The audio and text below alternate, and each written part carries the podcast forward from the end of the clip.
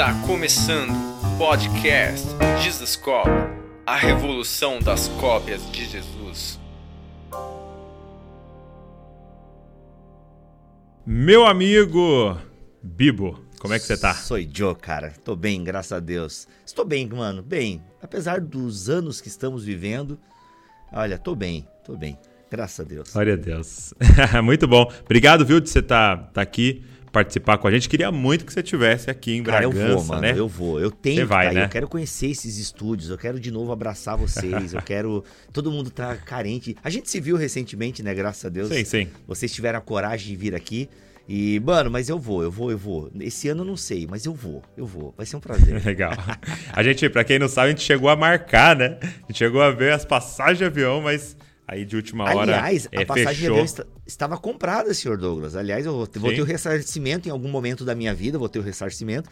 Mas eu não tive coragem, confesso a minha culpa, não tive coragem. Agora eu tô um pouco mais corajoso. Enfim, ah, encarei, vamos lá, vamos botar cinco máscaras e se embora. é, vai ter novas oportunidades. Que bom, graças a Deus, não, pela internet. Certeza. A gente remarca isso daí. Mas eu queria muito conversar com você para é, você tá do outro lado, né, de um podcast hoje, né?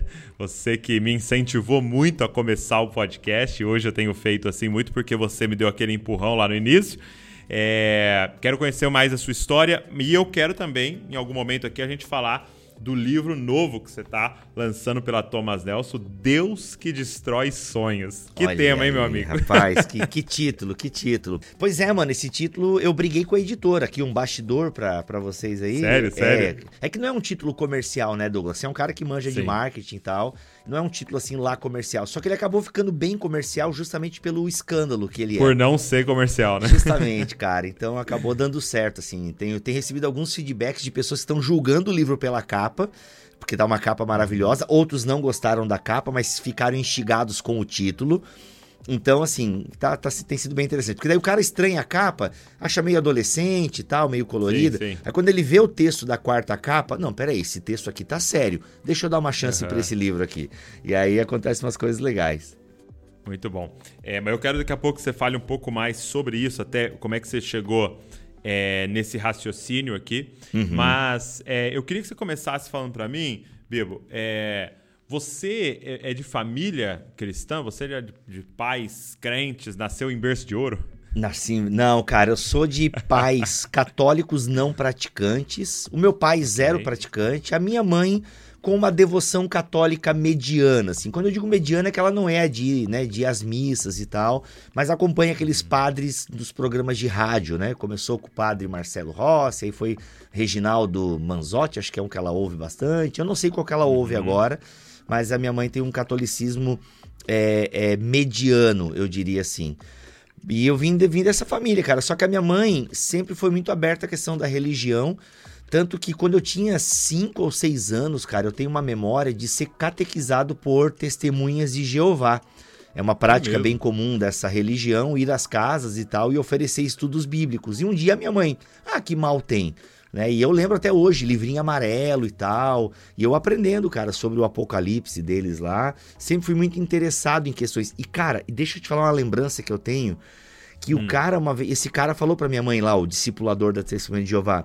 Olha, o teu filho tem muito potencial religioso. Olha só que É interessante. mesmo? Ele falou, ele Falou- usou esse termo? Cara, eu não sei se ele usou esse termo, eu confesso pra ti, mas ele deu a entender assim, olha, esse menino tem futuro na religião, alguma coisa assim, entendeu?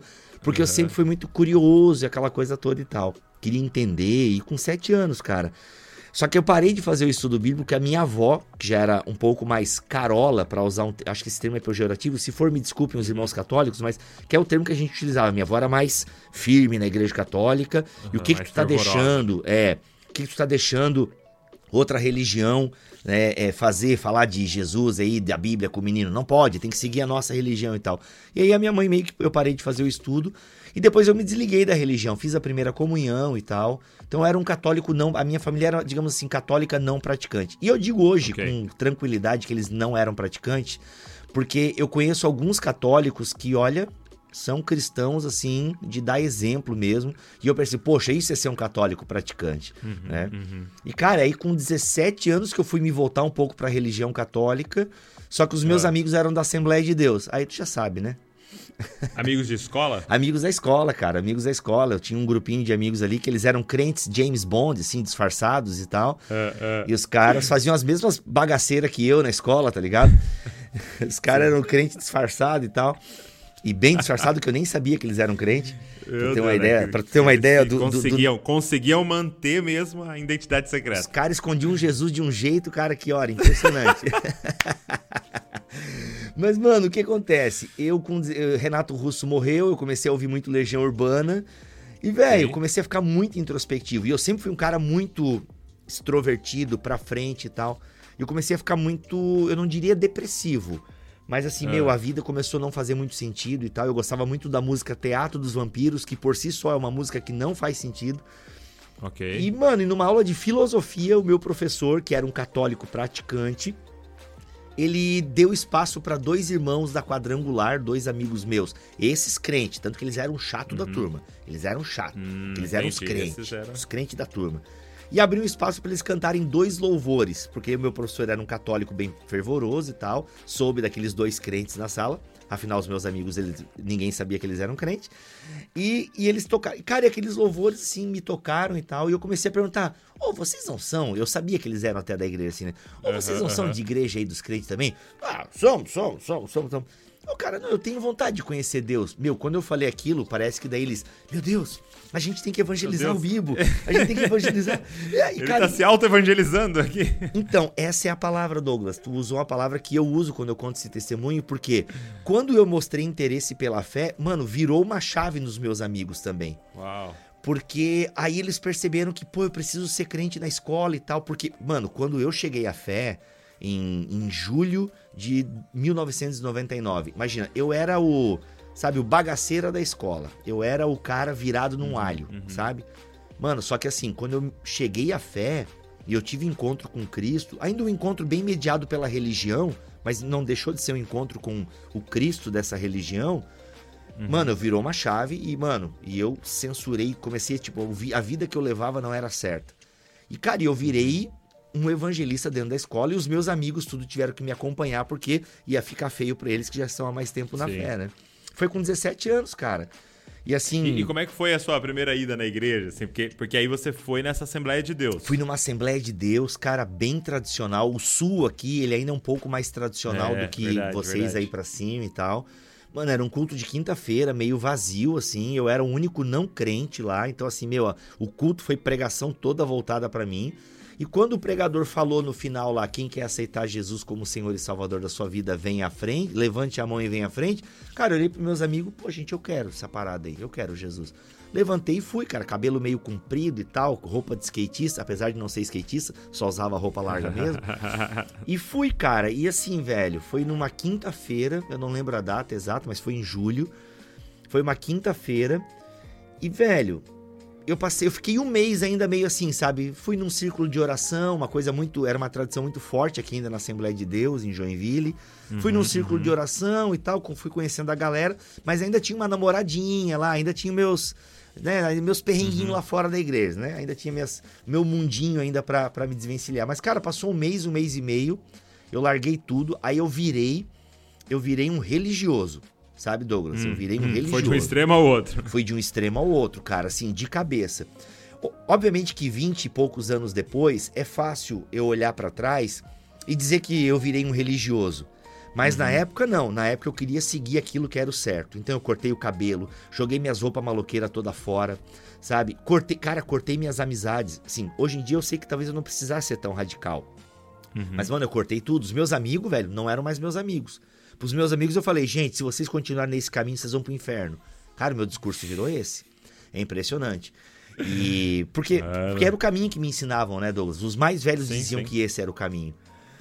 E, cara, e eu nunca estudei, Douglas, nunca fui de estudar. Eu passei na escola porque eu bebia com os professores ou porque a minha amiga Heloísa me ensinava matemática, que era a única professora que eu não era amiga. É, os outros, cara, eu passei tudo na lábia.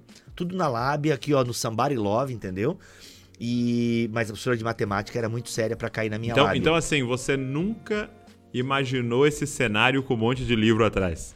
Capaz, nunca, nunca, Douglas, nunca, nunca, nunca imaginei. Uau. É por isso que a fé pra mim, cara, é muito mais. Claro que a coisa mais importante é a salvação, é a restauração da minha vida e a perspectiva, né? Só que o cristianismo foi pra mim realmente uma cosmovisão. Por quê? Porque Uau. na igreja, eu- pensei, ah, o que é a Bíblia, né? Ah, tem que saber de Bíblia. É, tem que saber de Bíblia. Tá, como é que eu sei de Bíblia? Estudando. Ixi, rapaz, tem que estudar mesmo então. Foi Uhum. isso, cara. Aí foi onde eu comecei a ler. Comecei a ler algumas coisas meio truncadas, né? É, Divina Revelação do Inferno, Prepare-se Uhum, para a uhum. guerra, Ele veio para libertar os cativos. Aí botava o Max Lucado lá pra dar uma, né, uma adoçada. Mas, cara, e eu me apaixonei pela EBD, Douglas, que é uma outra tradição muito boa do pentecostalismo.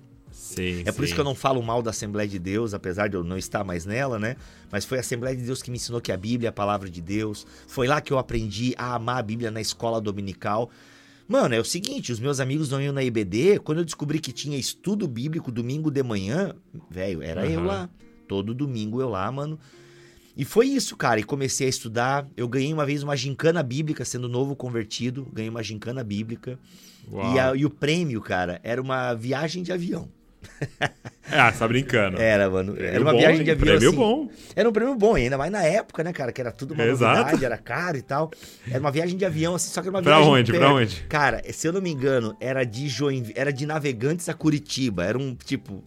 É, Coisa que de 20 carro, dá, minutos. de carro dá duas horas, de avião daria, sei lá, 20 minutos. Mas enfim, era o prêmio, né, cara? Era o prêmio viajar de avião e tal. Cara, eu não quis viajar de avião, apesar de nunca ter voado. Eu perguntei se eu poderia É. trocar o meu voo por uma bíblia de estudo.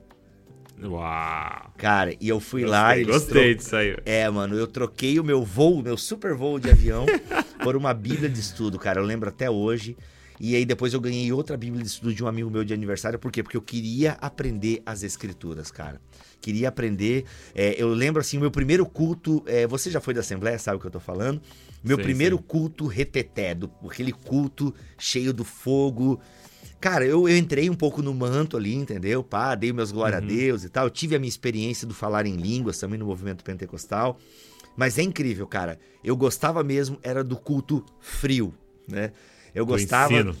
Eu gostava do culto de ensino, eu gostava muito de alguns pregadores que explicavam, que pegavam a Bíblia, que explicavam e tal. Eu lembro que às vezes vinha pregador de fora, que é uma característica bem normal do movimento pentecostal, né? De vir pregador de fora e tal. E eu lembro que os caras vinham e tal, e faziam umas pregações, e eram mescladas com curas e exorcismos e aquela coisa toda. Mas às vezes o cara falava uma coisa e eu ficava com dúvida. E eu entrava na fila de oração. Só que eu não tava lá pra Entendi. pedir oração. Na hora que chegava a minha vez, o cara já vinha já, o que, que você quer? Eu vaso em nome de Jesus. Agora eu, não, glória a Deus, pastor, glória a Deus. Não, eu só queria entender aquela parte que tu falou lá, que, os, que o anjo falou o quê. Eu não entendi essa parte, o cara ficava me olhando. Muito bom, meu, É muito isso, bom. cara. E fui desenvolvendo, aí cheguei pro seminário aqui, daí depois eu fui pra um seminário luterano, aí eu entrei na minha carreira teológica e tal. Mas foi isso, cara. Foi. Cara, mas é incrível você contar isso porque é, é, muita gente ouvindo a gente, né, pensa, poxa, né, eu ia mal na escola, né, e tal. Então, é, é certeza que eu não tenho chamado, uma vocação para essa parte dos estudos, tal. É, é doido você contar isso, né? Porque geralmente uma pessoa que vai pro lado, vamos dizer assim, mais mestral, né, mais de mestre ali, de ensino, tal, ela né, gostava da escola, gostava de ler, mesmo não conhecendo a Jesus, lia outras coisas, gostava talvez de filo- filosofia, não sei o quê. E, e muito doido você ter se encontrado ali, né? É, já. é, e como você falou, né? Como se Jesus viesse e redimisse tudo, né? Tudo, cara. Não é só me salvou, eu não vou mais pro inferno. Isso. É, é não, cara, é, é uma cosmovisão. Uma é dons. Uhum. perspectiva. Uma perspe... Assim, Douglas, é, eu tive uma criação muito solta, né? Eu fui criado na rua, né? Eu não tenho memória, assim, de meu pai sentar e me explicar a vida, não use drogas ou coisa do tipo, assim, sabe? Uhum, Mas é incrível como a igreja me proporcionou homens, pais, sabe? Uhum. É, eu lembro, por exemplo, né, da, do seu Amilcar, que era pai de um amigo meu, que era o meu melhor amigo na igreja. O seu Amilcar foi meu pai espiritual, a dona Ednir foi minha mãe. Eles que botavam eu e o Mauro sentado, ó, Vocês não podem fazer isso, porque a Bíblia diz isso, isso e aquilo. Poxa, vocês erraram aqui. Vocês precisam estudar. Cara, foi a igreja que me trouxe Isso é essa demais, né? perspectiva, sabe? Então é bem que você falou, não foi só uma questão da minha alma encontrar o Salvador e tal. Claro que isso é maravilhoso, né? Enfim, Uhum. mas o, o- o cristianismo não foi pra mim um seguro contra fogo. Sabe, o cristianismo uau. foi pra mim uma perspectiva de vida. E em todas as áreas, é realmente uma parada holística. Não é só uma questão Uhum. de um encontro espiritual com o Salvador, não, mas um tornar-se humano, um tornar-se cidadão. Entende? E isso foi maravilhoso pra mim, cara. Foi o cristianismo que me disse que eu tenho que estudar, que eu tenho que ser um bom cidadão, sabe? Foram homens na igreja que me ensinaram a ser homem, sabe? A ter uma postura de hombridade. Então, assim, a, a igreja pra mim foi fundamental. E é por isso que até hoje, vinte e poucos anos depois, sou a favor da igreja local, defendo a igreja com todos os problemas que ela tem, sabe? Sim, Como sim. uma boa família tem também. Então assim, porque a igreja ela traz perspectiva, sabe? Ela traz, ela traz cidadania. É na igreja, na igreja que eu aprendi a estudar, cara. Na igreja que eu aprendi o valor do estudo, o valor de se aprender a palavra de Deus e para aprender a palavra de Deus não tem outro caminho se não se debruçar em estudá-la, né? Então, ouvindo podcast, estudando, lendo bons livros, que é o que o, o Jesus ajuda, né? O meu ministério também, mas o Jesus assim, vocês instigam, né, cara? Leitura, Sim. e enfim, essa coisa macro, né? De igreja local, de leitura, de se coçar, de se mover. Então, igreja para mim bom. foi fundamental. E assim, pra você, é, muita gente conta, é, ao contar sua história, né, com Cristo, vai dizer assim, ó, é, tal dia eu fui na igreja, levantei a mão, aceitei Jesus, tal, mas o dia que eu me converti mesmo foi, é, para você foi aquele dia, aquela primeira ida, é, você considera que ali foi quando é, você nasceu de novo naquele dia ali? Você poderia dizer assim?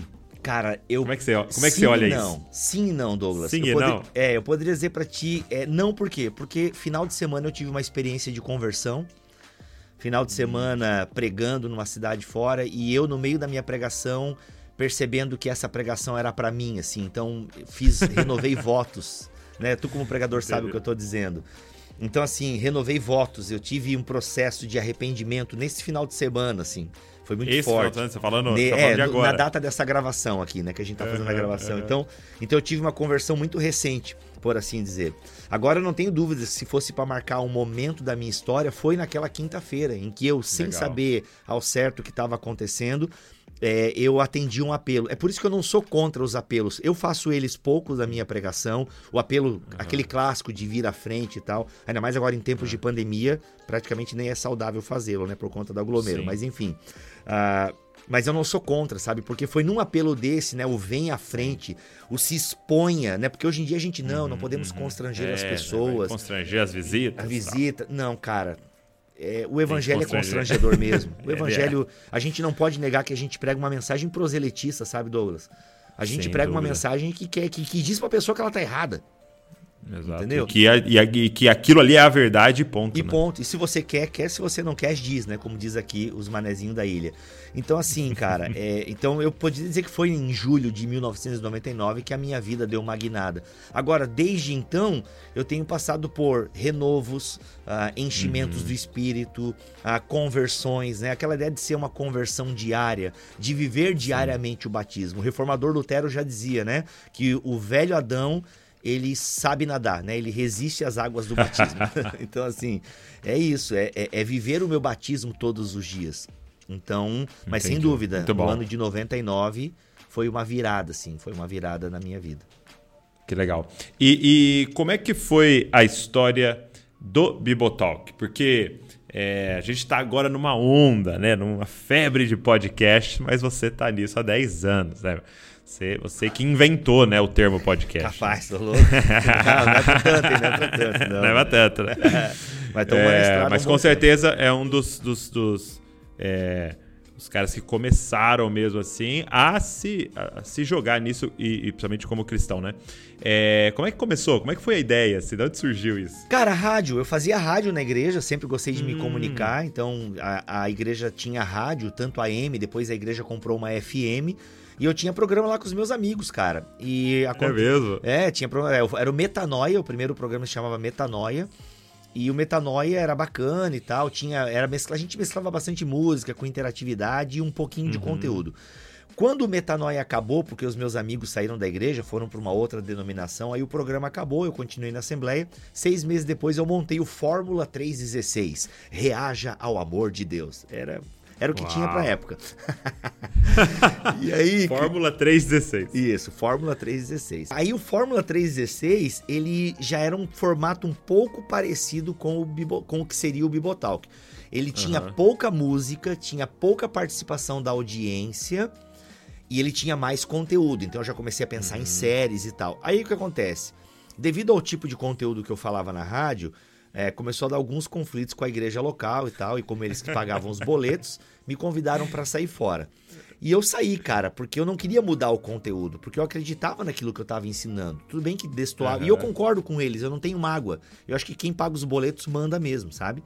Então, assim, é, mano, a rádio é deles. Eu acho que eles têm que realmente, Exato. se eles querem seguir uma linha editorial, eu acho justo eles terem me tirado. E foi a mola propulsora para eu começar a ficar só na internet. Porque o Fórmula 316 a gente já colocava na internet em formato de podcast. Porque na época já uhum. existia o Irmãos.com, que inclusive uhum. o Irmãos.com, que é um podcast cristão, ele é o podcast brasileiro mais velho em atividade, velho.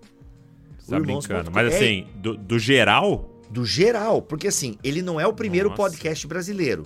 Só Sim. que o primeiro podcast brasileiro, que foi o Guanabara ou Digitalcast, alguma coisa assim, ele há tempos não é lançado. Ele ah, acabou já tem tá. anos, entendeu?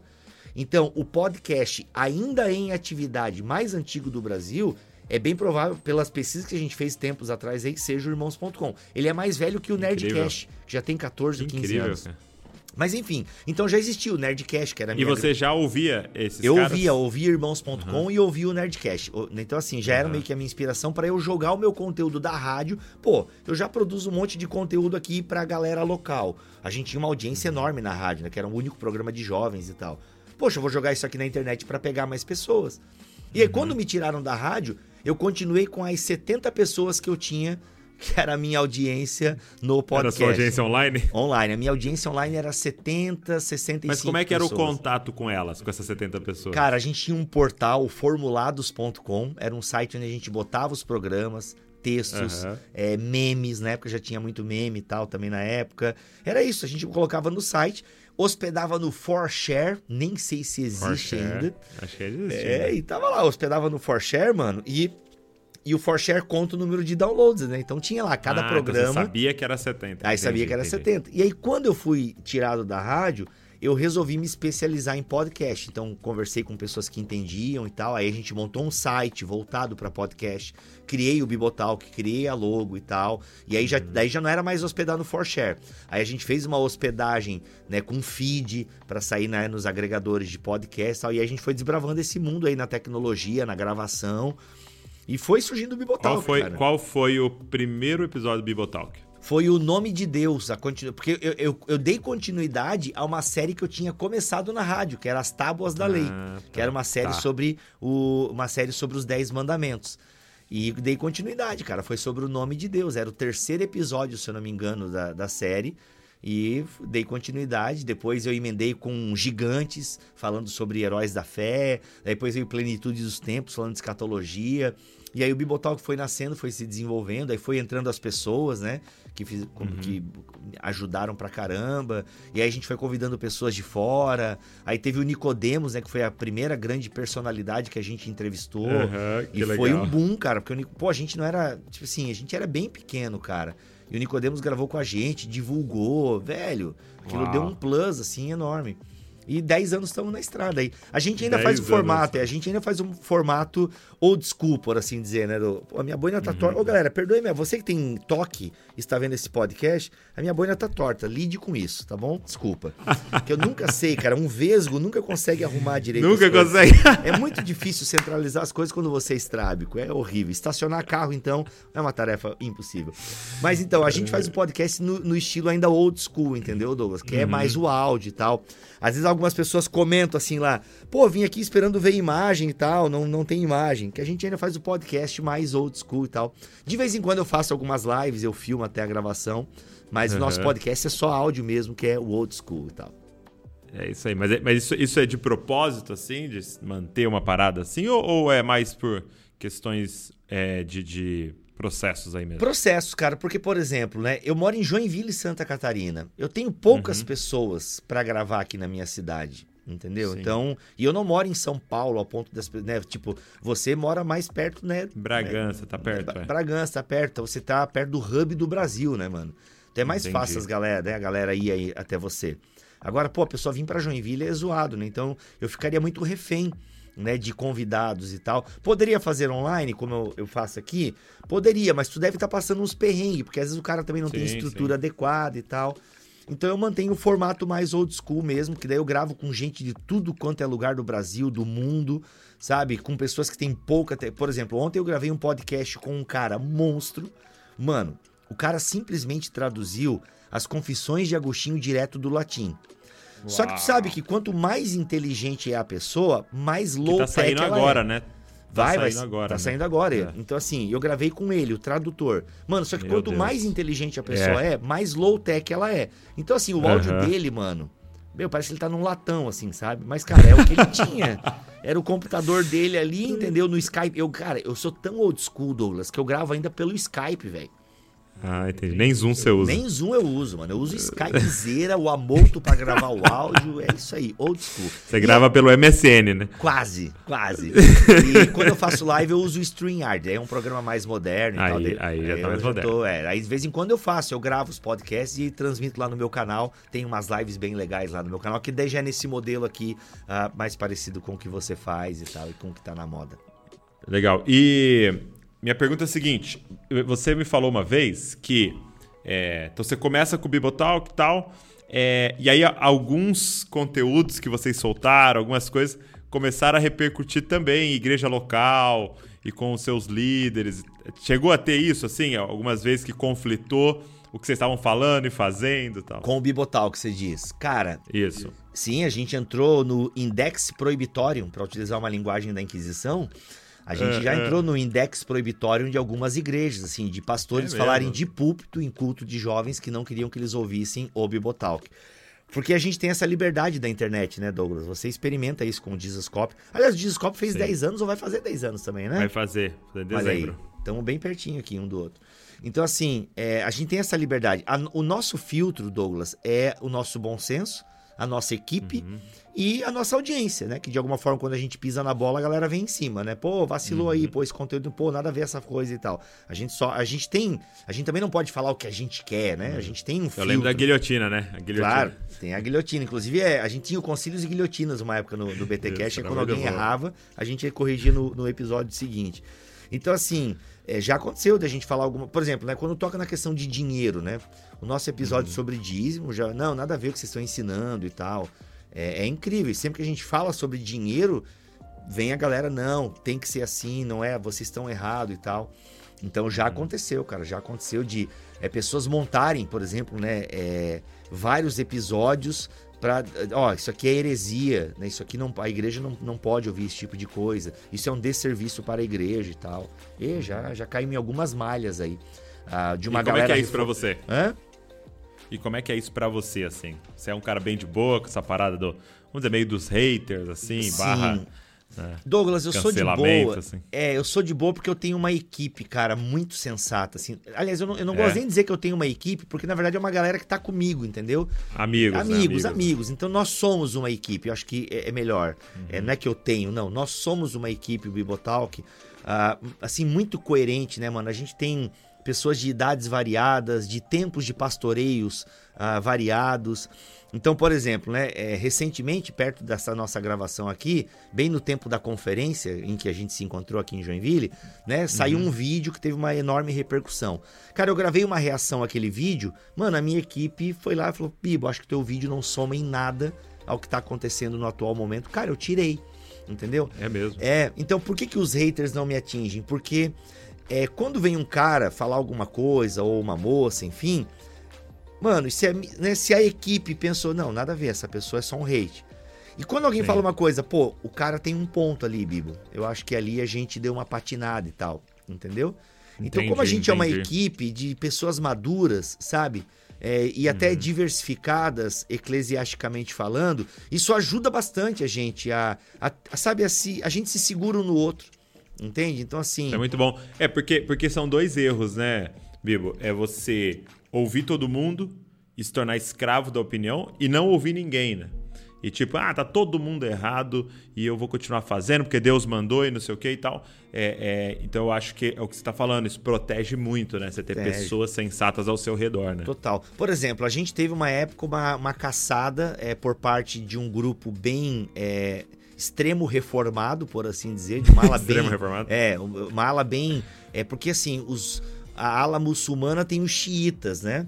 E nós Aham. temos os chaatos, como diz o Luiz Saião. Mas tem uma turma que você não pode desenhar Jesus, né? Beleza, eu respeito e tal, mas assim, não vem me encher a paciência. Se na vitrine do meu podcast, ou, ou, na, ou na logo de um determinado movimento aí, Ah, sério tem gente que faz isso? então, cara, não, e, e assim, é, é, uma, é uma parada, um pessoal bem sério mesmo, que você, se Sim. você desenha Jesus, você está Hum. infringindo o primeiro ou segundo mandamento, não lembro agora. Para essa turma, você está infringindo o mandamento, entendeu? O segundo mandamento. E é muito sério para esse pessoal, porque você desenhar Jesus é infringir o mandamento. Se você está infringindo Tá. de forma deliberada o mandamento, você está em pecado e tal. Então, mano, a gente teve, e eu fiquei sabendo depois, porque teve grupos de Facebook, na época era o Facebook era mais forte, grupos de Facebook de alas reforchatas, assim, se organizando pra vir atacar a página, entendeu? Do Bibotalk, as postagens do Bibotalk. Mano, teve um. Eu não vou citar nomes aqui. Ah, nem, nem precisa. Whatever, não enfim, nem precisa saber. Mas, cara, teve gente grande aí do movimento reformado. E esse que o cara passou a tarde inteira comigo discutindo no Facebook, assim. Só que, mano, eu fiquei, mano, porque eu tava no meu lugar de fala, era o meu podcast. E eu não sou. Na época eu não era. Eu, até E era sou- sobre a parada de usar a imagem de Jesus. É isso, cara. É isso. A gente passou a Caramba. tarde inteira discutindo e tal. E eu falei, meu, esse cara não tem uma igreja pra pastorear, não, porque eu tô de boa. Eu sou aqui teólogo de internet. uns não uns filhos pra cuidar. É, eu tô aqui de boa. Eu posso passar o dia inteiro aqui contigo, cara. E, mano, foi incrível, assim. Aí eu percebi que é uma parada séria, assim. Só que, mano, eu não vou me dobrar, porque eu acho que os caras estão extremamente equivocados na interpretação deles, sabe? Ah, ah, enfim, aí, pra tu ver, e eu reagi, cara, não vou mudar.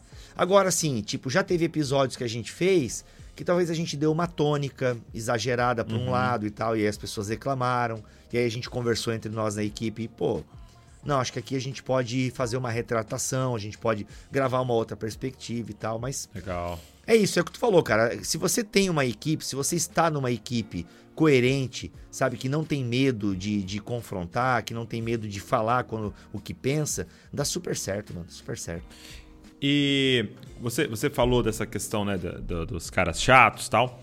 É, e, e sempre foi entre nós, né, por alguns anos fazem isso, a questão dessa, dessa divisão, dessa, dessa discussão do calvinismo e do arminiano, né? Como é que vocês, como um podcast de teologia, é, lidaram e lidam com isso? Como é que é a dinâmica de vocês em relação a essas duas coisas? Porque eu percebo que você tem os dois públicos te ouvindo. Eu acho isso muito legal. Né? Como é que vocês lidam com isso?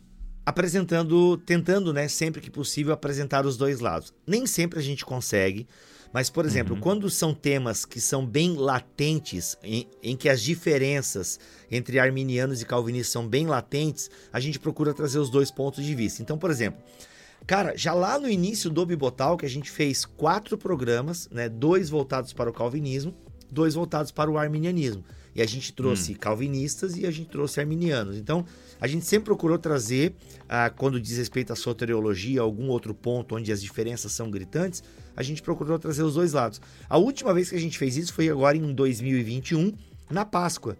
Na Páscoa eu fiz dois episódios. ah, o tema era Por quem Cristo morreu? E a resposta Ok. calvinista é diferente da arminiana. É Entende? diferente. Por quem Cristo morreu? Então tem um programa na perspectiva calvinista e tem um programa na perspectiva arminiana. É claro, como a gente está falando de internet, já veio a galera falando, pô, cadê a perspectiva amiraldista? Cadê a perspectiva molinista? Aí a gente não consegue atender todo mundo, né? Aí a gente fica devendo. Só os maiores grupos, não tem o que fazer. né? Aí é complicado. A gente até tem um programa sobre molinismo e tal, mas daí até naquele programa alguém reclamou, porque o cara que a gente gravou, ele é um ex-molinista. É isso, E aí-. Aí, mas, gente, é é que o pessoal tem que entender o seguinte também, Douglas. Muito do que a gente faz aqui na internet tá muito ligado ao nosso network. Entendeu? Sim, sim. e nem certeza. sempre a gente consegue um cara especializado que a É. gente talvez tenha um. Às vezes até só um contato, não dá. Eu não conhecia É. até hoje nenhum molinista. Entendeu? Tem o Uhum, William Lane Craig, mas eu não falo inglês e o cara nem sabe que eu existo. Então, me poupa. O, pessoal aqui no, aqui no podcast mesmo manda bastante assim, traz o fulano, traz o fulano. E é muito legal, é, continuem falando pra eu poder até saber quem vocês querem é, ouvir e tal. Mas alguns fulanos que você fala, eu não tenho acesso. E aí, faz eu como, não tenho o cara? que fazer, né? Douglas, e, não é, re- e não é não quero, né? Alguns sim é não quero, mas é, algumas vezes não, né? tem- usa a hashtag, cara. O Nicodemo já veio aqui. O Nicodemos acho que é um cara que você quer, né? Quero, quero muito. Eu até tô com contato aqui pra, pra conversar com ele Ó, e organizar, mas eu queria ele presencial, né, É, cara? o tio Nico teria. queria Isso aí deixa para ano que vem, quando ele puder viajar. E se ele ainda Ó, viajar. quem tá, tá pra vir, Hernandes Dias Lopes, tá pra vir. Ó, que da hora. Porque, Nicodemos, cara, a gente vai conversar. o- o- a gente conseguiu o Nicodemos é, usando hashtags, né? Grava tio Nico. Ah, é? Mano, a galera Grava foi, ele viu, ele chegou da Austrália na época, eu acho. Ele, pô, eu entrei no Twitter, aquela série de hashtags e tal. Vamos gravar com esses meninos aí. Funciona. É. Eu vou fazer contato com ele. Se ele, se ele começar a demorar, a gente faz essa, essa, essa hashtag. Não é cadeia no Nicodemos, tá, gente? É hashtag no Nicodemos. Deixa eu te fazer uma pergunta. É, quanto tempo. É, é, porque quando você começou o Bibotalk, isso não trazia nenhuma renda pra você, você não se sustentava disso, né? É, com o que você trabalhava e quando que foi a transição pra ficar full time? Cara, eu trabalhava na faculdade da igreja, né? Da Assembleia de Deus aqui em Joinville. Ah, E- legal que já era com o assunto ali, né? Sim, trabalhava, era, eu era, era professor e pesquisador aqui na, na Assembleia e eu já produzia paralelo a isso o Bibotalk, né? Em 2011 eu Ok. comecei e tal, enfim, era, era só amador, digamos assim, faria, fazia só por, por amar aquilo, né? Um amadorismo e tal. E aí até que chegou um momento em 2014 que eu recebi, eu já tinha sido tirado da rádio, né, em 2011, mas eu continuei trabalhando na faculdade. E o que aconteceu, cara? Na faculdade eu recebi um ultimato também. E aí É? o ultimato foi o seguinte: ou tu para com o Bibotalk ou a gente vai ter que te demitir. Justamente por isso, entendeu? Por eu falar algumas coisas no Bibotalk que Completar. estavam destoando e tal, enfim. E até teve um vídeo que foi bem derradeiro, assim, que o, o título. Eu sei que eu provoquei. Hoje em dia, Douglas, eu percebo que alguns buracos eu cavei, entendeu? Qual era o título, viu? Adoradores de Lúcifer. Desculpa, gente. Então. É. a- Novo vídeo do seu professor da faculdade teológica. Isso, é, inclusive esse vídeo, esse vídeo foi colocado né, na mesa do pastor, vários obreiros assistindo e tal. E, só que é o seguinte, teve um, cara que me defendeu na reunião, fiquei sabendo depois. O cara falou assim, gente, o que o Bibo está apresentando aqui é uma interpretação teológica. Não é a que a nossa igreja faz, mas o cara também ele tá no espaço dele tudo e tal, mas não adiantou, velho. Aí Não veio os adiantou. últimos. Cara, tem outros problemas envolvidos e tal, mas enfim. Lógico. É, aí me deram esse ultimato e tal, né? Usando essa, essa questão do vídeo. Aí tinha um conteúdo sobre dízimo também que eu já tinha gravado na época e tal, falando que o dízimo não era obrigatório. Então, assim, mano, aquilo berrava pro pessoal. E a minha esposa é grávida de sete meses, da Milena. Meu Deus. E, velho, só que eu não aguentava mais o sistema, eu tava cansado, já tava espiritualmente morrendo, assim, tava bem complicado. E eu cheguei em casa, depois daquele ultimato, falei, amor, não aguento mais, nós não aguentamos mais. é, vou viver da teologia, vou investir no Bibotal, que dá pra gente abrir espaço pra patrocinadores, abrir espaço pra mantenedores, enfim. Vamos ver no que vai dar. E, cara, isso aí. Cara, acabou de me ocorrer uma outra coincidência. Foi no mês de julho também que eu saí De julho? de Olha julho, só. que eu saí da faculdade e, consequentemente, também me desvencilhei da Assembleia de Deus. Entrei em julho de 99, saí em julho de eh, 2014. Então, assim, e saí, cara, e saí, fui dar meus cursos presenciais aqui de teologia e tal, fui me virando, comecei a investir mais no, no Bibotalk, sendo semanal, fui abrindo espaço. E, cara, em janeiro de 2015, quando acabou meu seguro de desemprego, eu já tinha uma renda semelhante ao que eu ganhava na faculdade, Olha né? Com os patrocinadores e tal, com mantenedores. E aí a coisa foi acontecendo. Tive dificuldades no começo com a minha esposa, porque a gente é de uma geração que trabalho é carteira assinada. É ter É, plano de saúde, segurança, é né? segurança e tal. E a minha esposa teve É, um pouco. funcionário público, né? Ô, total. Então a minha esposa tem um pouco de dificuldade com essa parada, assim, velho. E aí, Uhum. até que um dia entrou uma oferta gigante, assim, na minha, na minha conta, assim. E foi uma grana enorme mesmo, assim. É uma grana grande hoje, na época era muita grana. E eu falei, meu amor. E uma pessoa, uma pessoa foi lá e ofertou. Uma pessoa, cara. E tanto que assim, eu não sabia que era oferta, porque eu não recebi ligação, e-mail, nada. E tanto que eu deixei uma semana na minha conta, porque se alguém depositou né? errado, eu vou deixar a caixa retirar de lá, sei lá o que acontece, entendeu? Eu vou, não vou mexer no dinheiro que não é meu. Era 2.300 reais na época, cara. Era muita grana. Hoje em dia é muita grana, né? Na época, em 2015, meu, era mais dinheiro ainda. E aí, velho, o que aconteceu? Passou uma semana, eu falei, tá aqui na minha conta ainda, já joguei, já tirei o dinheiro. Peguei o dinheiro para agora, Deus, eu entendi que é bênção, Deus. Se o dono aparecer, a gente vê como é que eu devolvo, mas eu vou entender que é bênção. e cara, e passou, e aí minha esposa ficou, meu, alguém depositou dois mil e pouco da tua conta. Eu falei, amor, pelo jeito foi, porque ninguém reclamou esse dinheiro, a caixa não me ligou, meu celular não ligou, e-mail, sinal de fumaça, pombo correio, nada. E aí, mano, até que passou um tempo, a pessoa se manifestou, entendeu? E aí a minha esposa foi entendendo, caramba, quer dizer então que as pessoas elas dão dinheiro pra ti, assim, foi usando a linguagem simples da minha esposa. Tipo, as pessoas dão dinheiro pra ti porque tu faz um programa que elas gostam. É, amor, tá acontecendo isso mesmo. Que já era uma, uma linguagem da internet, né, Douglas? Sim, sim. Que era a ideia do Patreon e tal. Tem vários podcasts que não conseguem se manter com patrocínio, que é sustentado pela audiência, né? sim E foi, sim. cara, aí na época começamos a crescer, começamos a fechar alguns patrocínios e tal. Eu tentei também o e-commerce, não consegui levar pra frente. É, faltou, faltou estratégia, né? Do grego, estratégia. Sacanagem.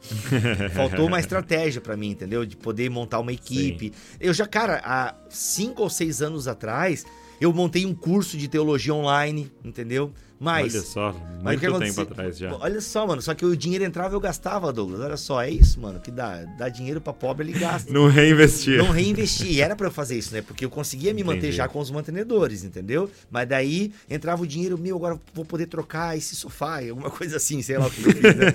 E aí, mano, e pô, eu devia ter contratado alguém pra ficar de monitor dos alunos, entendeu? E contratar um secretário ou uma secretária, uma coisa assim, reinvestir em marketing e tal, mas enfim, daí acabou. Hoje em dia tem uma maturidade um pouco melhor e tal. Mas foi isso, cara. E desde 2015 pago os meus boletos e as minhas contas com os mantenedores, o Bibotalk e os clientes, cara. Graças a Deus por eles. Cara, que legal, que história legal e que incentive pessoas a ter a coragem de dar esse passo, né? Tem que De ter disposição, vezes- Douglas, porque se tu É, não tem cara, constância... E essa ousadia, né? Ousadia de romper, constância, não desanimar com um resultado pequeno, porque assim, você não pode se comparar com Dizascope, com Bibotalk, com qualquer outro ministério que tem expressão na internet. Tem 10 anos, né? Pois é, mano, é muita estrada, entendeu? É, demora muito pra acontecer de repente. Então, assim, Exato. é, você tem que focar, você tem que produzir bom conteúdo, tem que ter uma equipe legal, entendeu? Assim, se juntar com pessoas que Uhum. são legais e fazer, cara. Uma hora a coisa pode virar. Muito bom.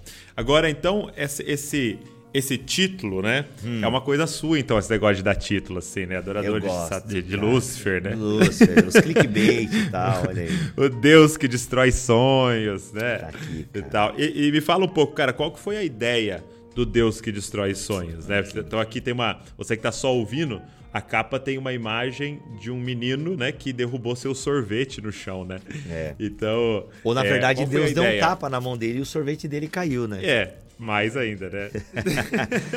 Então, Douglas, é, é, esse, cara, esse livro ele começou a nascer no meu coração tem uns quatro anos, assim. Quando realmente eu me cansei da teologia da prosperidade afetiva. Cansei, cansei de- das pregações e dos discursos ah, humanistas, sabe? Antropocêntricos. É, eu cansei, cansei de ver Deus sendo tratado como gênio da lâmpada. Cansei de ver as orações sendo, tra- sendo tratadas como encantamentos para mover a mão de Deus a nosso favor. Cansei de ver versículos bíblicos sendo tirados de seu contexto para justificar uma vida de oração que só pede e exige as coisas de Deus. É, eu cansei disso, cara, cansei. E o meu livro, na verdade, eu não tenho vergonha de dizer, o meu livro, ele é um livro óbvio. Óbvio. O meu livro, ele não tem ok. novidade teológica. O meu livro é aquele livro que você vai ler e você. Algumas pessoas vão dizer, concordo. É, não, já pensava assim. Outras vão dizer, caraca, eu, eu pensava assim, mas eu não tinha organizado dessa maneira. Algumas pessoas vão dizer: Caraca, melhor livro que eu já li na minha vida. Como eu tô recebendo alguns Uhum. testemunhos, né? A pessoa tem que ler um pouco mais. Mas enfim, é, eu, eu aceito o elogio. Então, assim, e outras pessoas vão dizer: Não concordo. Mas é porque tem livros que é pro momento, né, cara? É uma Isso. faca, né? É. Quando a pessoa fala isso, ela às vezes já leu um do C.S. Lewis, entendeu? Só que aquilo ali tocou numa ferida. né? Isso. Então, assim, cara, é, é, eu, eu, eu me cansei. Eu- onde eu tava mesmo? Ah, tá. Eu, eu tava falando do, do- Aham. do processo, né? E tem pessoas que não vão concordar. né, Isso, e tem falou. pessoas que não vão concordar e tal, mas eu me cansei, cara, eu me cansei disso, sabe? Das pessoas é, tratarem Deus como um garçom. E aí, cara, Uhum, foi nascendo, eu já vinha pregando sobre isso, e aí me veio esse título, né? O Deus que destrói sonhos, né? Na, na época se chamava o Deus que destrói o- os meus sonhos. Até que um dia uma Uhum. amiga minha me interpelou, tá, Bill, mas qual sonho teu foi destruído? Porque eu não via, ela já tinha lido o manuscrito e tal. E eu realmente não tenho, assim, um grande sonho meu que foi destruído. Eu queria ser psicólogo, né? Até cheguei a passar no, no vestibular, mas eu já estava envolvido com teologia e tal. Mas não chegou a ser uma destruição de sonhos e tal. Aí eu mudei para um título mais impessoal e tal, porque eu não tinha um, um grande plano destruído, por assim dizer, por enquanto, né? Então o que acontece, cara? Foi isso. E o título é esse chocante por quê? Porque eu quis enfatizar esse aspecto da vocação divina, sabe? Quis trazer essa ideia de que, cara, não. O Deus da Bíblia é um Deus que não pode ser domesticado. C.S. visto na Lewis traz essa ilustração a partir de Aslan. A- a- o, o Cristo de Lewis, né, é o Cristo, o, o- o leão de Lewis é o Cristo do cristianismo. Essa analogia é muito clara. E, cara, e Aslan não pode ser domesticado. Ou seja, nós servimos a um Deus selvagem. A um Deus que não pode, que não pode ser, é, sabe, é, é, enganado e ludibriado com as nossas orações. E, cara, eu resolvi escrever sobre isso. Então, o meu livro, ele é um livro que contém obviedades. Ele não contém novidade teológica. Eu falo do bom e velho entregue a sua vida. Aquele que quiser ganhar a sua vida vai perder. Quem perder vai ganhar. Sabe, o quem quiser vir após mim, tome a sua cruz e siga-me. O meu livro é sobre isso. O meu livro é sobre, ei, vamos parar de ficar esperando uma revelação de Deus para saber qual é o meu chamado. Rapaz, tu não tem um chamado. Tu tem um chamado porque pertence à igreja. A igreja tem um chamado. Vai e cumpra-o. Entendeu? Ah, é, eu costumo dizer: você descobre o, o seu propósito caminhando. E caminhando, vai descobrir que o propósito é o caminhar, sabe? É claro que, é claro que vai ter coisa específica, né? Não, mas eu, eu acredito sim. em chamados específicos, né? Uma pessoa para um determinado lugar, para uma determinada temática. Mas isso se descobre caminhando, cumprindo o, o, o simples id. Sabe? É, é no cumprimento do ID que as coisas mais específicas, ou seja, a forma de ir, elas vão ficando evidentes. Então, meu livro é sobre isso, cara. É um Deus que realmente pode dar um tapa na tua mão e derrubar o teu sorvete, sabe? É um Deus que pode frustrar os teus planos, os teus sonhos. Por quê? Porque se você faz a oração que destrói sonhos, sabe qual é a oração que destrói sonhos? Pai Não. nosso que está no é? céu, santificado seja o teu nome, venha a nós o teu reino, seja feita a tua vontade, assim na Uau, terra como uau. no céu. Cara, quem tem coragem de fazer essa oração tem que estar preparado. Sabe? Você não pode orar o Pai Nosso se você não estiver disposto a entrar na missão com o Pai. Simples assim. Por quê? Porque a oração do Pai Nosso, ela já me tira do centro. Olha que loucura. Porque Uhum, o Pai é nosso, é o nosso reino, entendeu? É o teu reino, é a Nosso tua pão, vontade, uhum. é o nosso pão, é o nosso perdão, entendeu? É a nossa tentação. É no plural, é uma oração feita no E plural. E, o reino é dele e a vontade é dele. né? É isso, o cara. poder é dele, é, é, a glória é dele. Ó, santificado seja o teu nome, entendeu? Enfim, a gente pode fazer um podcast só sobre o Pai Nosso outro dia, mas é isso, cara. É uma oração, e aqui é, eu resumo essa parte. A, a- a oração do Pai Nosso, ela me empurra para a fraternidade. A oração do Pai Nosso me empurra para o outro, ela me tira do centro. A oração do Pai Nosso vai dizer que não, cara, não é eu, não é sobre mim. Até tem aquela música, né? Nunca foi sobre nós, nem sobre o que podemos fazer. É tudo sobre você. Cara, é sobre, é sobre ele, é para ele, entendeu? Então eu, eu me cansei disso. Inclusive, tem uma pichação, agora tiraram, cara. Acho que a pessoa deve me seguir É. no Instagram ou alguém falou. Mas tinha uma pichação aqui perto do meu escritório, do Bibotalk. É uma pichação, cara, que era o desenho que ilustra essa teologia good vibe que eu chamo na- no meu livro, né? Teologia good vibe. aham. Essa teologia só assim, que é coisa boa, boas vibrações, entendeu? É aquele Jesus iponga que ama todo mundo, que abraça todo mundo, Aham. que senta com todo mundo e que não julga ninguém, entendeu? Esse é o Jesus que a galera tá pregando aí, é o Jesus que não julga ninguém. O da Bíblia manda as pessoas pro inferno. E aí o que acontece, mano? Não, assim, só pra começar por essa, né? É, só Mas, pra- mas, mano, tinha um Jesus saindo de uma lâmpada, tá ligado a lâmpada do Aladim? Tinha, eu vou te É mandar a mesmo, imagem, cara. se der pra colocar no podcast, aí você coloca. Cara, É- Era um grafite, um assim? grafite, mano. Jesus saindo de, um, de uma lâmpada, assim. Jesus com a mãozinha Aham. aberta, como um gênio da lâmpada. E do- Sério, meu amigo? Sério. E do lado tinha um versículo adaptado. É, ande com Jesus, caminhe com Jesus, e ele satisfará os desejos do seu coração. Caramba, cara. É isso. Mas, Douglas, não é isso que a galera tá falando. Eu chamo também Sim, de teologia sim, da sim. Xuxa. Porque a Xuxa já cantava. Tudo que eu quiser, o cara lá de cima vai me dar. É isso, mano. É teologia da Xuxa. Entende? Então, Cara, que louco. eu me cansei disso, cara. Desse Jesus, paz e amor, entendeu? Que senta em todas as rodas.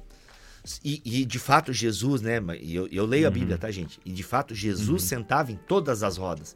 Ele era chamado de comilão e beberrão. A diferença é que Jesus, nessas rodas, ele não era termômetro, ele era termostato. ele mudava o ambiente, ele jo- ele- alterado, Ele, né? ele alterava o ambiente, ele chamava para responsabilidade. Porque E hoje, ele tava ali pra salvar aquelas pessoas, é não para, para ser um inclusivo, né? O- justamente, O, o, o, ele o tava ali para cara moderno, né? É, ele tava ali pra salgar, mano. Ele tava ali pra salgar. Porque a galera para em Mateus 11, 28, entendeu, Douglas? Vinde a mim, vós estáis cansados e sobrecarregados, e eu vos aliviarei. E a galera para nisso. Então, Jesus como o alívio emocional, Jesus como alívio da alma cansada. E de fato, Jesus é o nosso porto seguro. Ele é, sabe, o nosso Deus consolador. Mas o versículo continua né? Aprendei de mim que sou manso e humilde. Ou seja, já traz para responsabilidade. Aprendam de mim. Sejam meu Sim, Você discípulo. tá errado. É, entendeu? Aprendam de mim. Vocês têm que aprender de É. mim, não da vida que vocês levam. E tomem sobre vós o meu jugo. Cara, jugo é carregar Uau. carga. Entendeu? Uhum. Então, assim, é, o nosso fardo é leve, mas ainda assim é um fardo. E esse cristianismo moderno é um cristianismo sem fardo. Só que é um cristianismo que Entendi. só funciona no caminho largo. Eita, Cara. né? É isso. Ó, uma coisa que eu parei uma hora, um- uma pergunta que eu fiz, né? É, é, lendo as escrituras, assim, quando a gente, eu comecei a, a- a ler um pouco e ver sobre idolatria, né? E aí você começa a ver sobre os deuses, né? Sobre os ídolos. Aí, por exemplo, Moloque, né? Moloque, os caras é, é, sacrificavam seus filhos a Moloque, né? Jogavam um bebê lá pra Moloque. Você fala, cara, coisa horrível, né? E aí a pergunta era a seguinte: como alguém como aconteceu com Israel algumas vezes, abandona Deus para servir a Moloque, né? fala assim, como é que, a- a- por que que alguém vai para idolatria tendo acesso a Deus? E a resposta é simples, né? Porque o ídolo tá ali para fazer sua vontade. E o problema é que o Deus de Israel não fazia a vontade deles. Era sempre a vontade dele que prevalecia. Né? É, é, o ídolo é seu servo, né? De alguma forma. Você vai lá, faz um sacrifício e ele faz a sua vontade. Agora, esse Deus não faz a nossa vontade, né? Não. Esse Deus, é, é, a dele sempre vai prevalecer. Sim. Sempre vai prevalecer. E- E... aí é por isso que tanta gente rejeita e vai pros ídolos, né? Sim, porque inclusive é um Deus que manda o seu povo amado, a menina dos seus olhos, para o cativeiro. Sim. É esse Deus que quer ser obedecido. A gente não pode negar isso, cara, que a medida do nosso amor a Deus, ela é pautada pelo tanto que obedecemos os seus mandamentos. Não dá pra jogar o evangelho de João é fora, claro, cara. Isso é muito claro. Não é? Não, e, e, e, e aí é saber e entender que ele não faz isso por capricho. Ele não é um Deus, um, um pai, um pai imaturo que tá falando, não, agora você vai ver, você vai me obedecer, faz esse negócio ilógico aqui. Não. É tudo, tudo pro nosso benefício.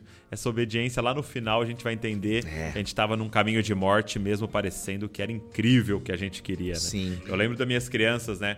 é, é, naquele período crescendo e, e a casa com aquelas tomadas antigas, né? Indo lá querer pôr o dedo.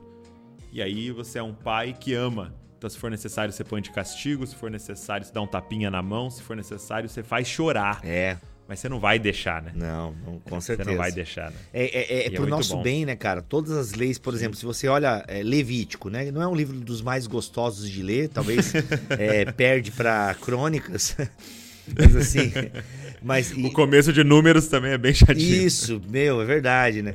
Só que assim, cara, o que acontece? Tem gente que se escandalizou agora. Vamos pegar esse recorte. Ixi, Douglas Deus. do Discope é, diz que. É, Douglas do Discope diz que a Bíblia é chata e tal. Mas não, é que de fato a leitura é truncada, é difícil de ler e tal. Mas, mano, é, é, fazia muito sentido, de forma até sanitária, coisas que Deus pedia para o povo, muito. sabe? Então era um cuidado integral de Deus com o seu povo. Não era uma frescura de um Deus vaidoso. Era um cuidado de um Deus amoroso. Isso é maravilhoso, cara, esse cuidado de Deus.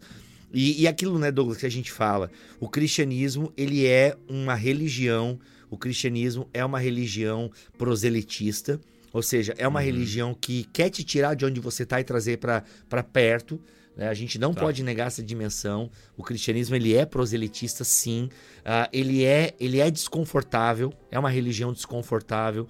É uma religião uhum. que pode gerar perseguição. É uma religião que pode, inclusive, trazer problemas familiares entre você né, e seus pais. Jesus promete isso. E é uma religião uh, que te tira do lugar comum. Porque o John Stott ele fala uma coisa muito legal, acho que o Tim Keller também reproduz isso, que a chegada de Jesus ela veio tirar o de cima de muro, assim, ela veio separar mesmo. A chegada de Jesus, é, ela veio para dividir a humanidade, cara. Os que estão em Cristo e os que não estão em Cristo. E estar em Cristo, né, se a gente for olhar toda a teologia do apóstolo Paulo, estar em Cristo é estar em conformidade com a fé desse Cristo. E é um desafio que vai consumir a nossa vida para sempre. Muito bom.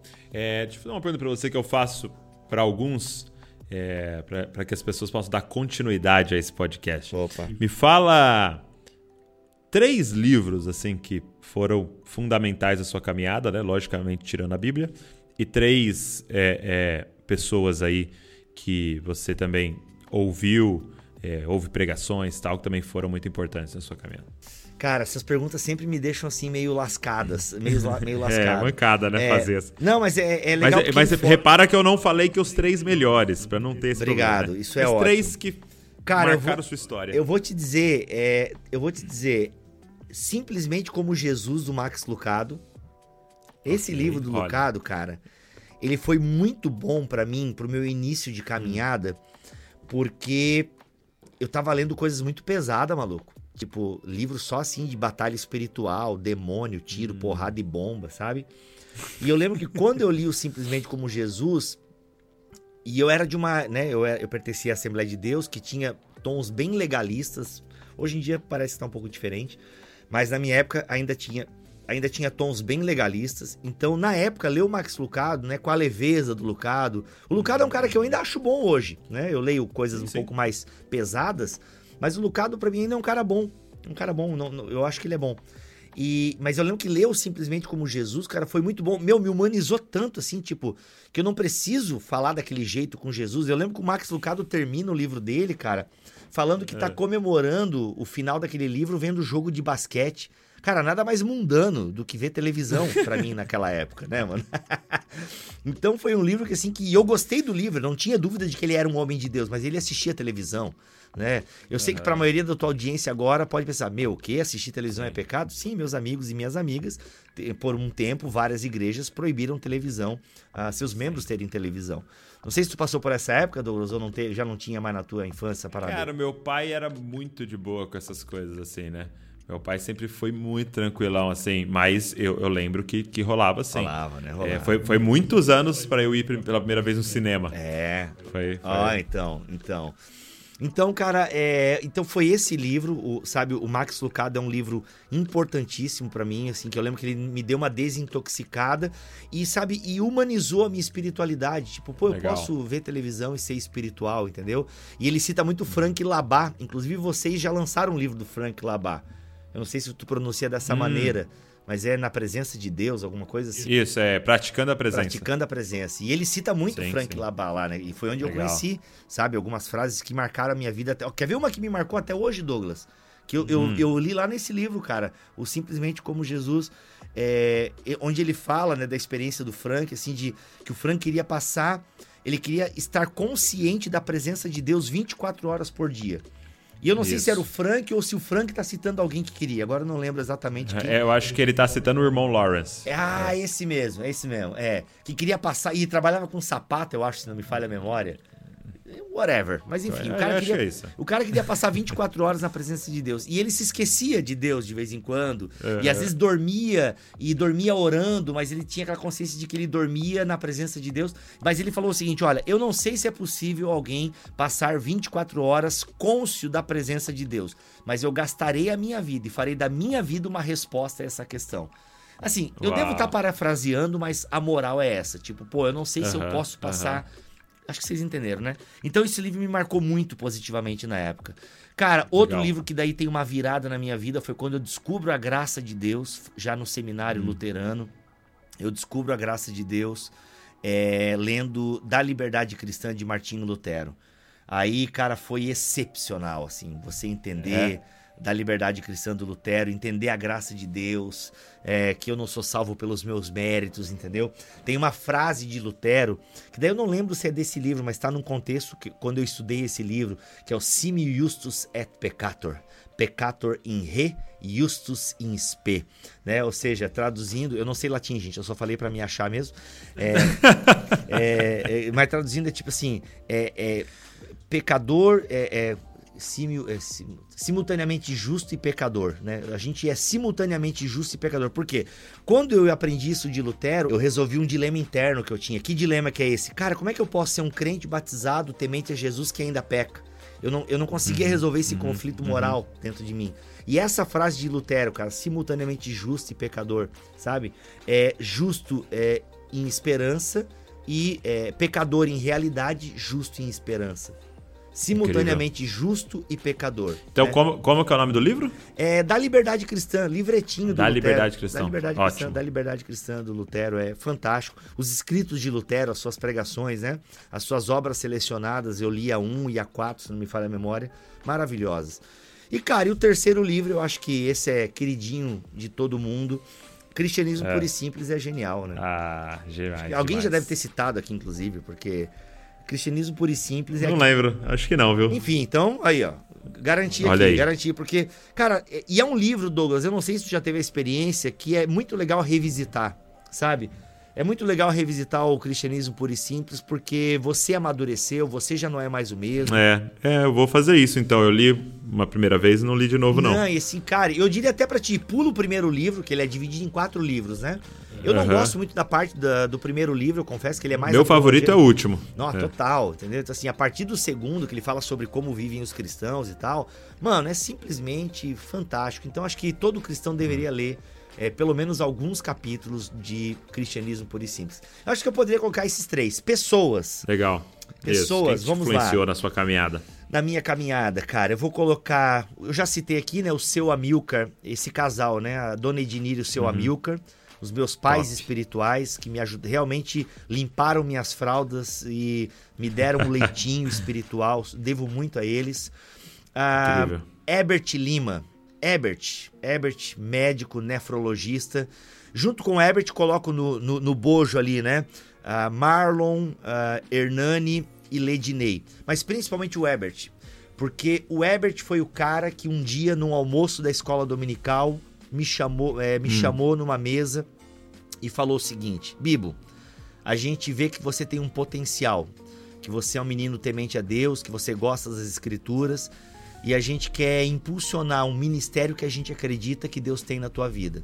Cara, é o seguinte, a gente não quer te obrigar a nada. Apesar de achar que a gente, apesar de achar que você tem um potencial muito grande para servir o reino de Deus na igreja. Mas escolhe a faculdade que tu quiser que a gente vai pagar para ti. Meu Deus, mano. Assim, mano. No almoço de escola Meu Deus. dominical. Mano, pensa, eu pirei, mano. Pirei, pirei. Já pensei na psicologia que eu tinha passado e não tinha condições de pagar a faculdade. Só que, cara, eu já tava no universo da teologia. Entende? Eu já tava fazendo um seminário local aqui, tudo e tal. Só que daí o que aconteceu? O que, que eu pensei? Cara, vou fazer pelo menos uma faculdade de teologia reconhecida pelo MEC, né? Uhum. Porque se eu depois teologia não der certo, eu já tenho uma graduação, posso tentar uma pós-graduação em outra área e tal, e tentar a vida universitária e por aí vai, né? E se eu for preso também, tinha cela especial na época. Nunca sabe, né? A gente pode voltar pro crime. Porque, inclusive, quando eu era adolescente, eu, quando eu era adolescente, eu roubei muita coisa. Na Americanas, enfim. Me perdoa, Deus e o dono da Americanas. E aí o que acontece, cara? É, essa parte corta se eu for ser preso, tá? Não quero ser preso Tá porque bom. eu roubei prestígio lá na, na Americanas há, sei lá, 30 anos atrás. Então, velho, É, aí, é. cara, o, o- e foi o Ebert que teve essa. O Ebert, né, que conversou com outros irmãos da igreja que tinham potencial financeiro e falou: gente, vamos pagar, vocês me ajudam a pagar uma faculdade pro Bill? Eu quero dar um futuro pra esse moleque e tal. E o Ebert foi o cara que me impulsionou e, cara, acabei indo pro seminário e tal. Então o Ebert foi comigo até o final da faculdade. Ah, enfim, o cara gastou um carro zero comigo, velho. Né? Então, assim, Que demais, então é um cara que que, demais. é, eu devo muito, assim. E outra pessoa, cara, que marcou a minha vida, pô, é tentar não ser ingrato aí, né? Ah, mano, vou botar um recente, já que não é por ordem de importância, mas hum. vou colocar um que vem na minha mente. Davi Lago, um brother teu, já É teve aqui mesmo, no cara? podcast. Cara, eu já tive umas conversas com o Davi. E é legal porque eu conheci o Davi recentemente, não tem três anos que eu conheço o Davi, três ou quatro anos. Sim. Então, pô, já era um bibo, homem, pai de família, ministério, entendeu? E eu tive conversas com o Davi que foram fundamentais pra, pra minha atitude no ministério, cara. Vou te Que dar um legal, exemplo, cara. eu poderia contar outros aqui, outros são de fóruns bem pessoais, que não cabe aqui, mas eu vou te dar um exemplo, por é, questão de ministério itinerante. O Davi é Uhum. um cara que me ensinou sobre ministério itinerante, sabe? De o Davi é um cara que não precifica a pregação dele. E a gente tá falando do Sim, Davi sim. Lago, mano. O cara que, pô, Uhum. pregou o Brasil inteiro, viaja o mundo inteiro aí pregando e tal. E é um cara que não precifica a pregação dele, entendeu? Ele. Eu já fui em beco, eu já levei ele pra beco aí, mano, pra ganhar, sei lá, 400 reais de oferta, entendeu? E o cara tá lá, vai lá, feliz, entendeu? E Biba, é isso aí, a gente não pode precificar mesmo. A gente, claro, a gente pode escolher, não é um problema você escolher e não aceitar determinados convites e tal. Mas o bicho tem uma ética ministerial, entendeu? E outra Incrível, coisa, é incrível. É, e outra coisa que o Davi reforçou em mim também é esse diálogo. Eu sempre tive uma postura dialogal, só que o Davi me aproximou da galera mais gospel, entendeu? Porque eu sempre fui dialogal com a galera da teologia, entendeu? E com o pessoal gospel eu tinha uma certa resistência e tal. E o Davi é um cara que me aproximou e tal, assim, que foi me apresentando. Ah, hoje em dia eu congrego na Onda Dura e sou amigo do Pastor Lipão por causa do Davi Lago. Entende? Então, assim, foi o Davi Lago Entendi. que fez essa ponte. Então, é um cara que eu poderia mencionar, assim, que foi importante na, Poxa. na minha história, mano. Muito legal. Poxa, Bibo, obrigado. Obrigado por esse tempo aqui.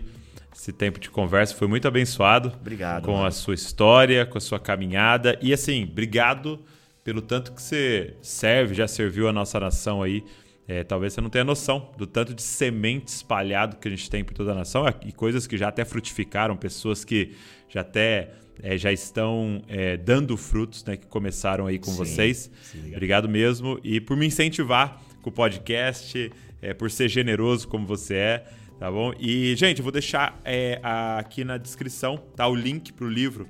É, o Deus que Destrói Sonhos pede, lê, presenteia pra galera. Tenho certeza que vai abençoar muita gente, tá? É Thomas Nelson. é, e ficou muito legal, muito lindo. E o conteúdo vai te abençoar muito. Meu amigo, Deus abençoe você, sua família, todo mundo aí. Douglas, eu que agradeço o convite, cara. Tu sabe como eu admiro o teu trabalho. É, para mim, ter te incentivado a fazer podcast, pá, é o mínimo. Porque o quanto tem né, servido, abençoado aí com os seus conteúdos, cara. Como o Cop passou também a ser uma inspiração para nós. E a gente tem a- quase a mesma idade na internet. Então, cara, Sim. eu que agradeço. Pra mim é uma honra estar aqui. poder- É uma honra poder estar junto com vocês. Lá no Na Mesa também, que tem o meu curso. Ah, cara, Verdade, enfim, a teologia. honra é minha. E não vejo a hora de poder estar aí ah, com vocês para servir a igreja local, para estar junto, comer e bater papo e gravar em loco. Tamo junto. A gente volta para falar do Pai Nosso e para destrinchar o Pai Nosso. É nóis. Combinado, combinado. Tá marcado. Valeu. Deus abençoe você e não se esqueça que você é uma cópia de Jesus. Valeu.